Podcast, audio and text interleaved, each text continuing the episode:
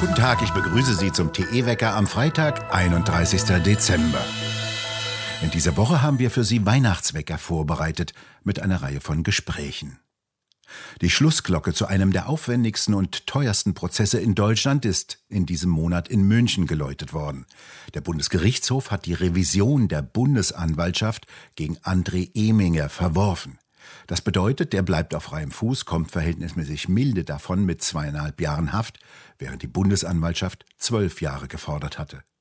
Eminger wurde vorgeworfen, einer der engsten Helfer jenes NSU-Trios zu sein, das angeblich die Bundesrepublik mit Morden in Angst und Schrecken versetzt hat.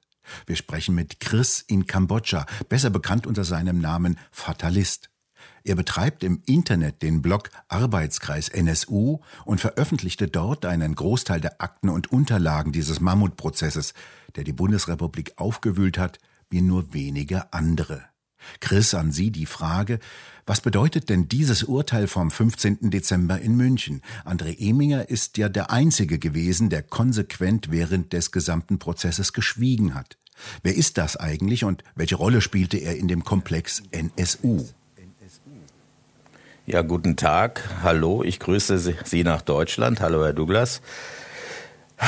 Der André Eminger war der wichtigste Helfer des Trios im, wie man so schön sagt, betreuten Untergrund.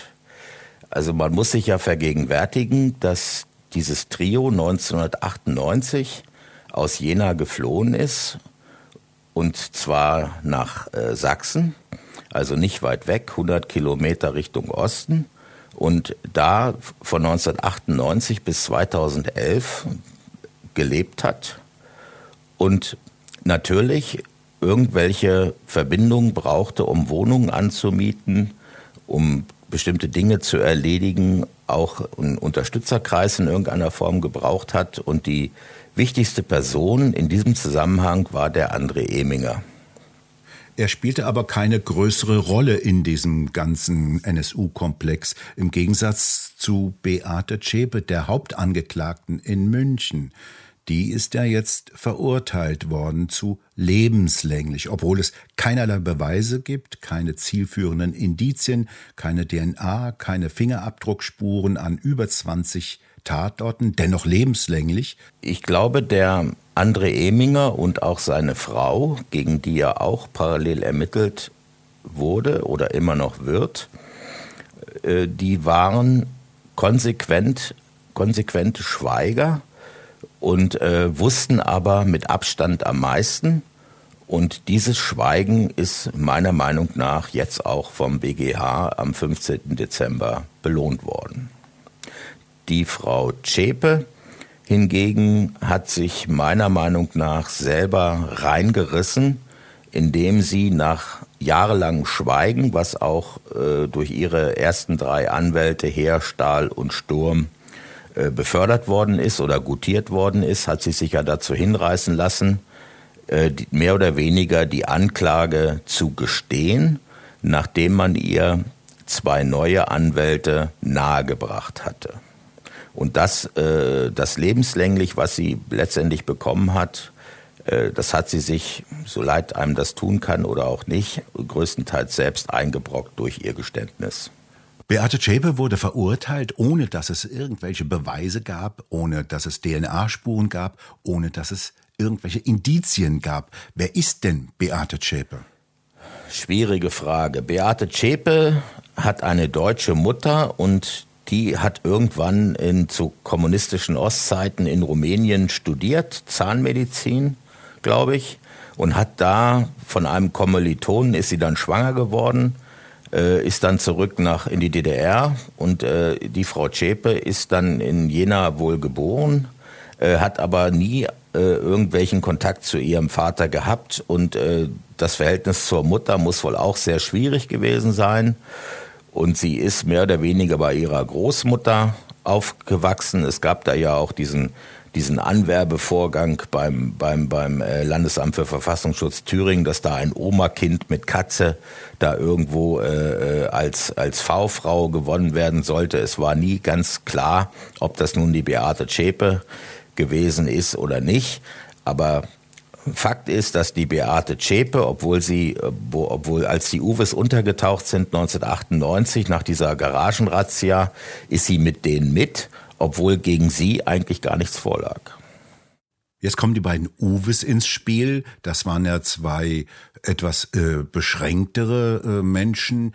Die sollen über Jahre hinweg die Bundesrepublik in Angst und Schrecken versetzt haben. Wer waren die denn?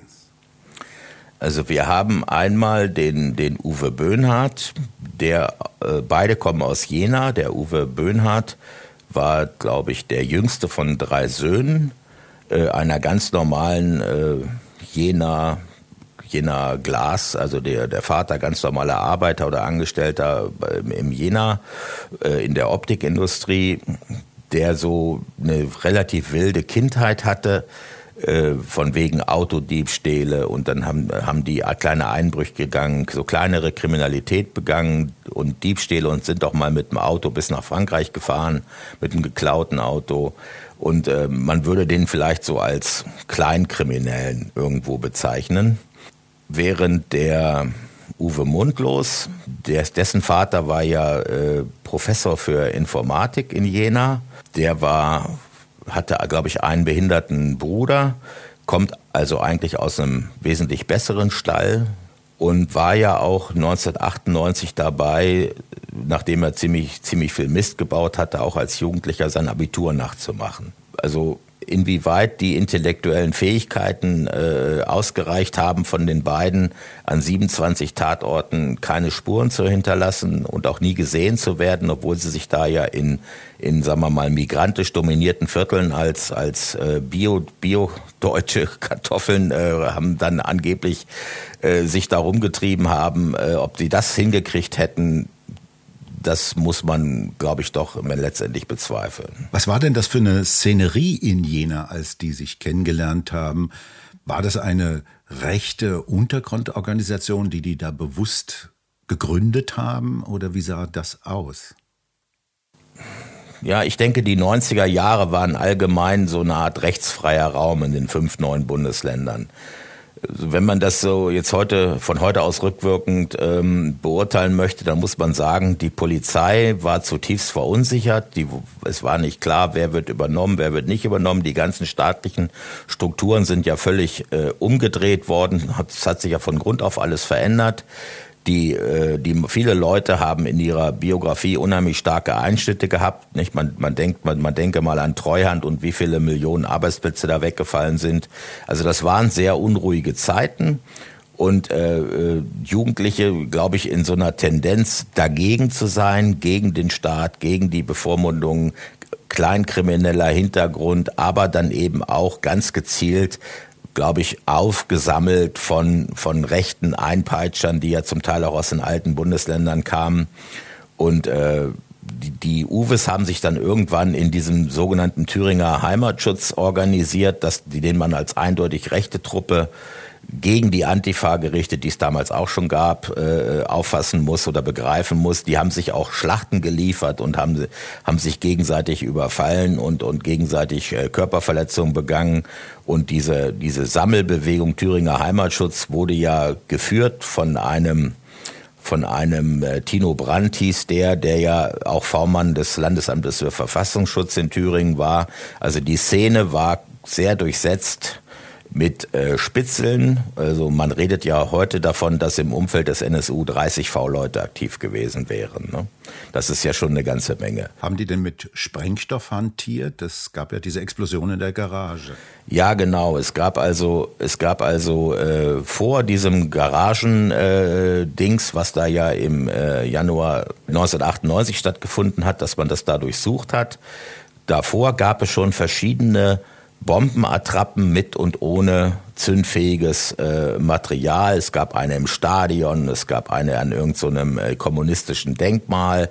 Es gab vorher äh, den Fund diverser Attrappen, Bombenattrappen, die auch mit, mit Neonazi-Symbolen, Hakenkreuzen und so weiter gekennzeichnet waren. Man hatte da auch diese, diese Jugendlichen, diese rechten Gruppen schon von Seiten des Staatsschutzes im Visier. Und hat dann, hat dann äh, 1998 dann diese, diese Garagenrazzia äh, in einer Garage, äh, in so einer klassischen DDR-Garagenanlage gemacht, weit ab vom Schuss. Und da hat man eben eine angebliche Bombenwerkstatt gefunden.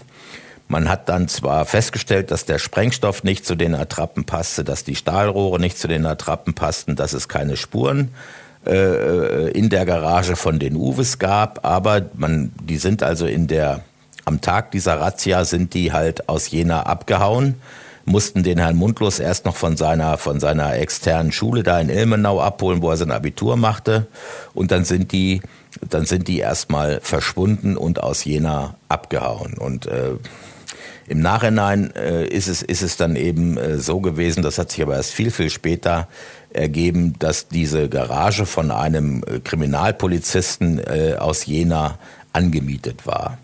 Und äh, der auch den gleichen Familienname trägt, wie die Zschäpe als Geburtsname hat. Die hießen also beide Apel. Und ob es da eine nähere Verbindung gibt, äh, Schepes Cousin hieß ja auch Stefan Apel und der, der Sohn dieses äh, Polizisten, der die Garage da angemietet hatte, der hieß auch Stefan Apel.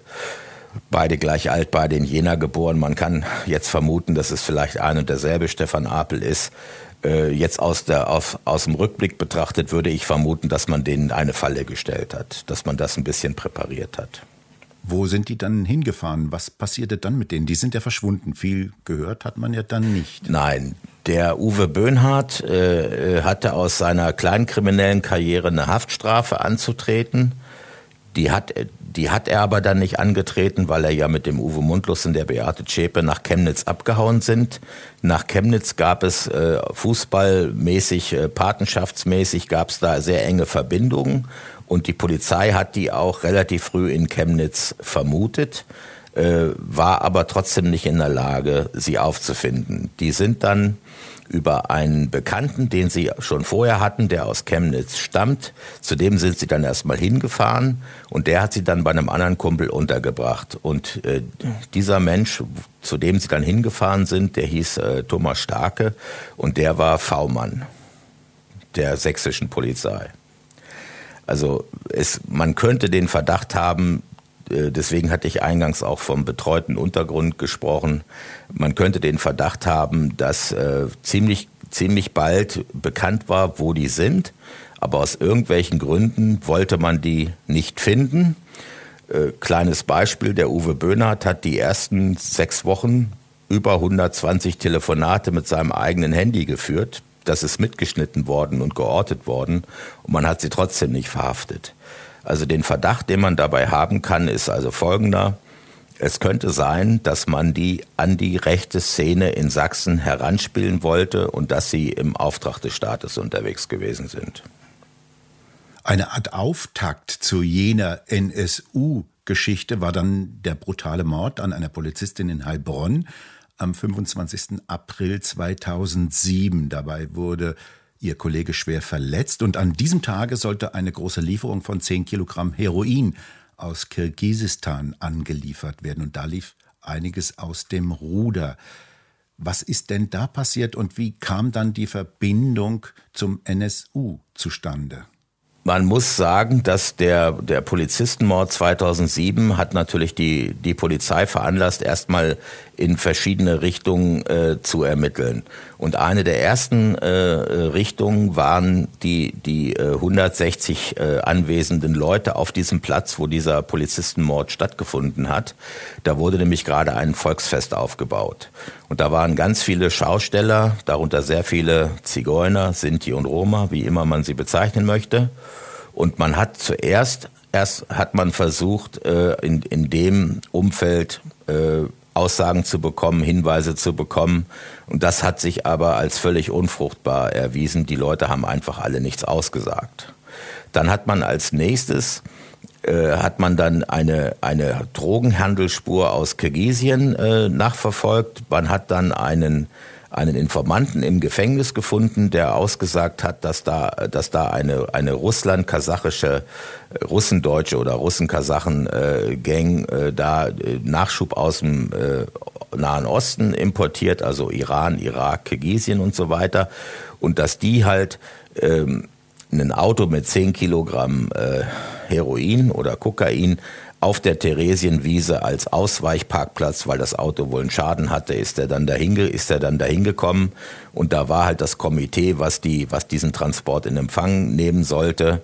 Und ähm, die hat man dann äh, gefunden durch Aussagen von, von einer Verkäuferin, die da so einen kleinen Imbissstand hatte, der das aufgefallen ist dass die da ständig rumgelaufen und rumgefahren sind. Und so ist man erstmal drauf gekommen, dass es was mit Rauschgift zu tun haben könnte und die Verbindung zum NSU, also zu den beiden Uwes und der, und der Beate Zschäpe, die ist dann dadurch gekommen, dass man am 4. November 2011 in dem Wohnmobil, in dem sich die beiden Uwes angeblich erschossen haben sollen und es angezündet haben sollen, dass man da äh, laut äh, Anklage und Urteil hat man die beiden Dienstpistolen der Polizisten aus Heilbronn gefunden.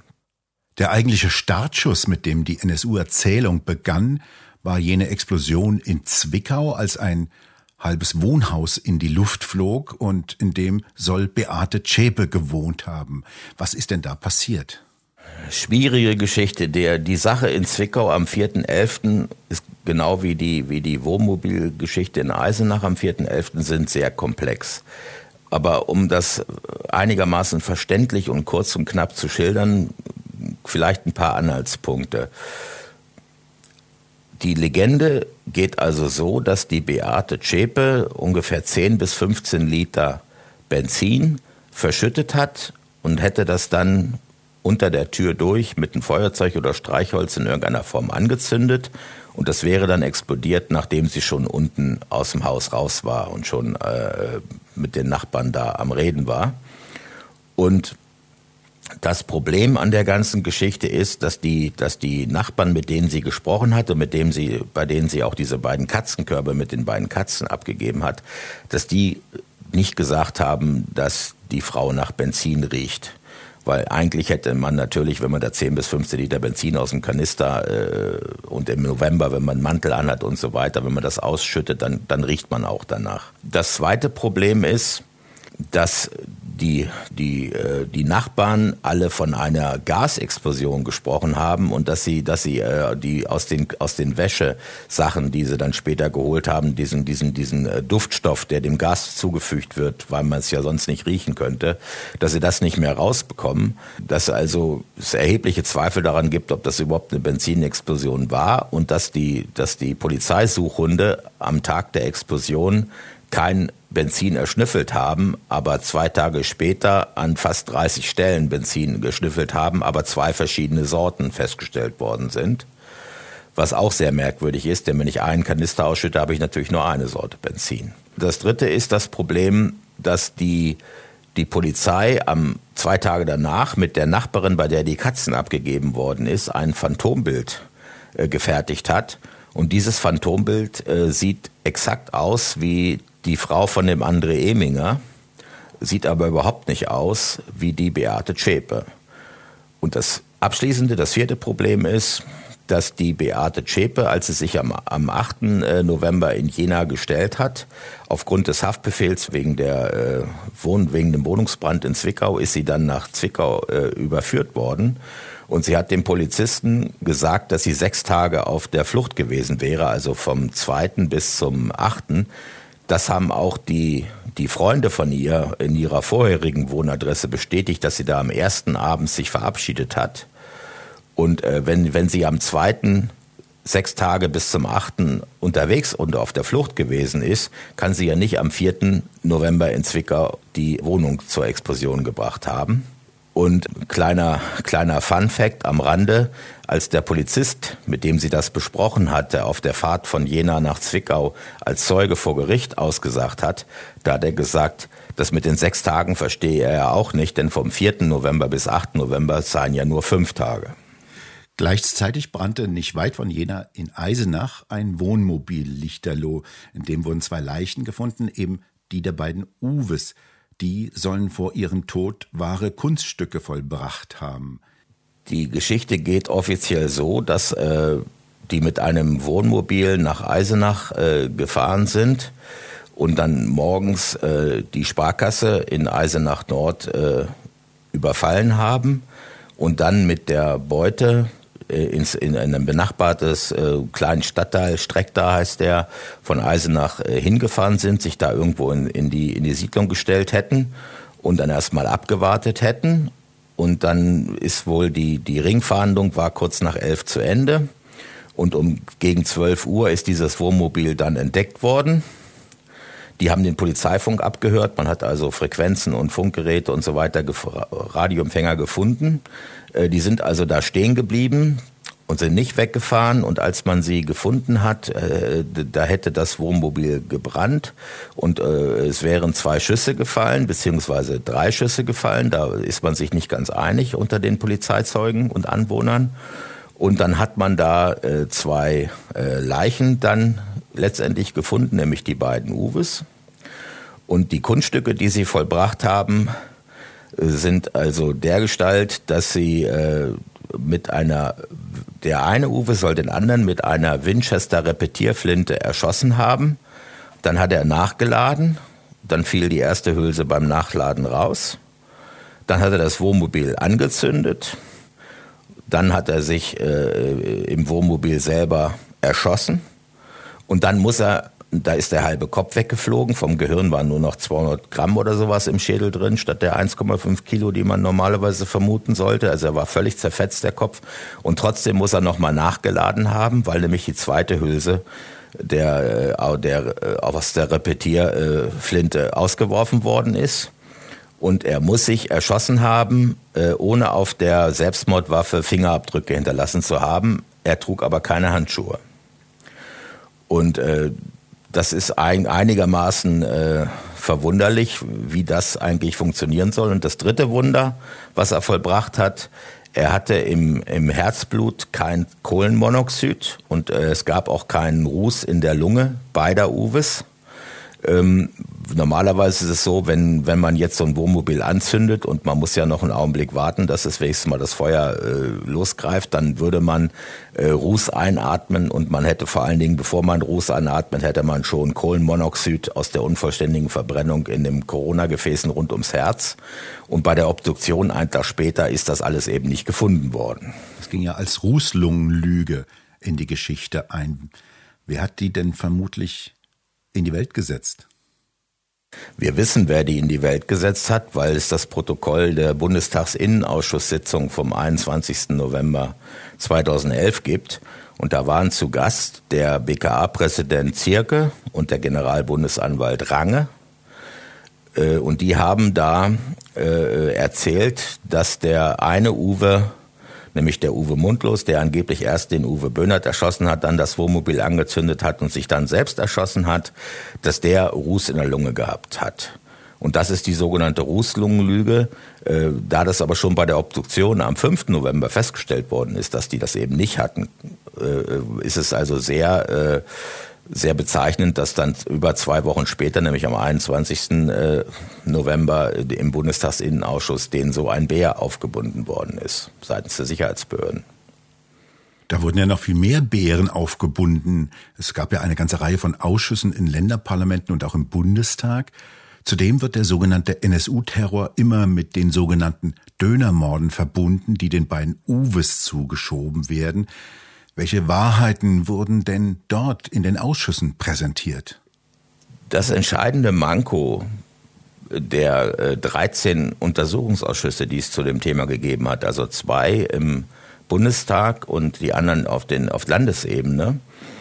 Das entscheidende Manko ist, dass nie hinterfragt werden durfte, ob der NSU überhaupt diese Verbrechen begangen hat, sondern es ging immer nur darum zu hinterfragen, wie das denn möglich war, dass die 13 Jahre lang unentdeckt geblieben sind, von 1998 bis 2011, welche, Versicher welche äh, Behörden da versagt haben, äh, welche Verbindungen es eventuell gab und welches Unterstützerumfeld da maßgeblich war.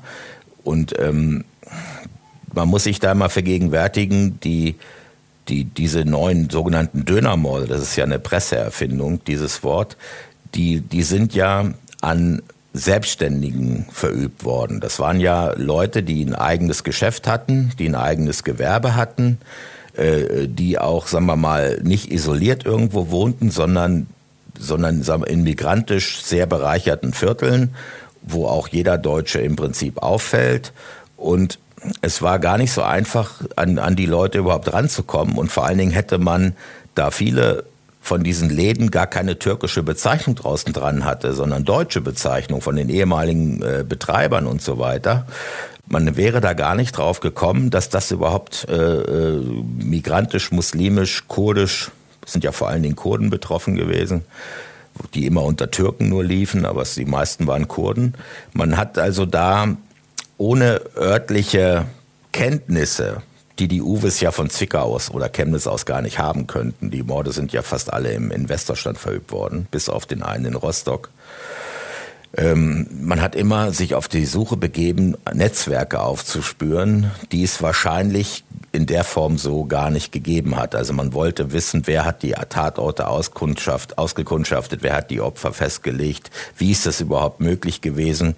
Und man muss sich da klar machen, Herr Douglas, dass ja da 600.000 Euro Belohnung im Raum standen. Also 300.000 für den Polizistenmord, für Hinweise, die zur Aufklärung des Verbrechens führen und 300.000 ähm, für diese sogenannten Dönermorde. Und wenn es da jetzt eine größere Gruppe gegeben hätte, die, die man einem Nazi, Neonazi-Netzwerk in irgendeiner Weise zuordnen konnte. Und da haben Leute vielleicht in Nürnberg, wo ja, wo ja drei Morde stattgefunden haben, äh, irgendwelche Ausspäharbeiten gemacht und vielleicht auch gar nicht wissen, wozu überhaupt. Äh, wenn die das mitbekommen hätten, dass dann nach dem Nachhinein da ähm, die Morde verübt worden wären und die Belohnung wäre 600.000 Euro gewesen. Also ich kann mir nicht vorstellen, dass die das nicht verraten hätten. Vielen Dank, Chris, für das Gespräch. Unter der Internetadresse arbeitskreis-n.su finden Sie ein Buch Einstieg NSU zum Download. Das ist für einen ersten Überblick gut geeignet, ein wenig Licht in das ziemlich schwer entwirrbare Dickicht in einen der merkwürdigsten Vorgänge der bundesdeutschen Geschichte zu werfen. Und mit diesem etwas ausführlicher gewordenen Wecker verabschieden wir uns und bedanken uns bei Ihnen fürs Zuhören. Wir wünschen Ihnen ein gutes neues Jahr und wir hören uns am kommenden Montag wieder, wenn Sie mögen.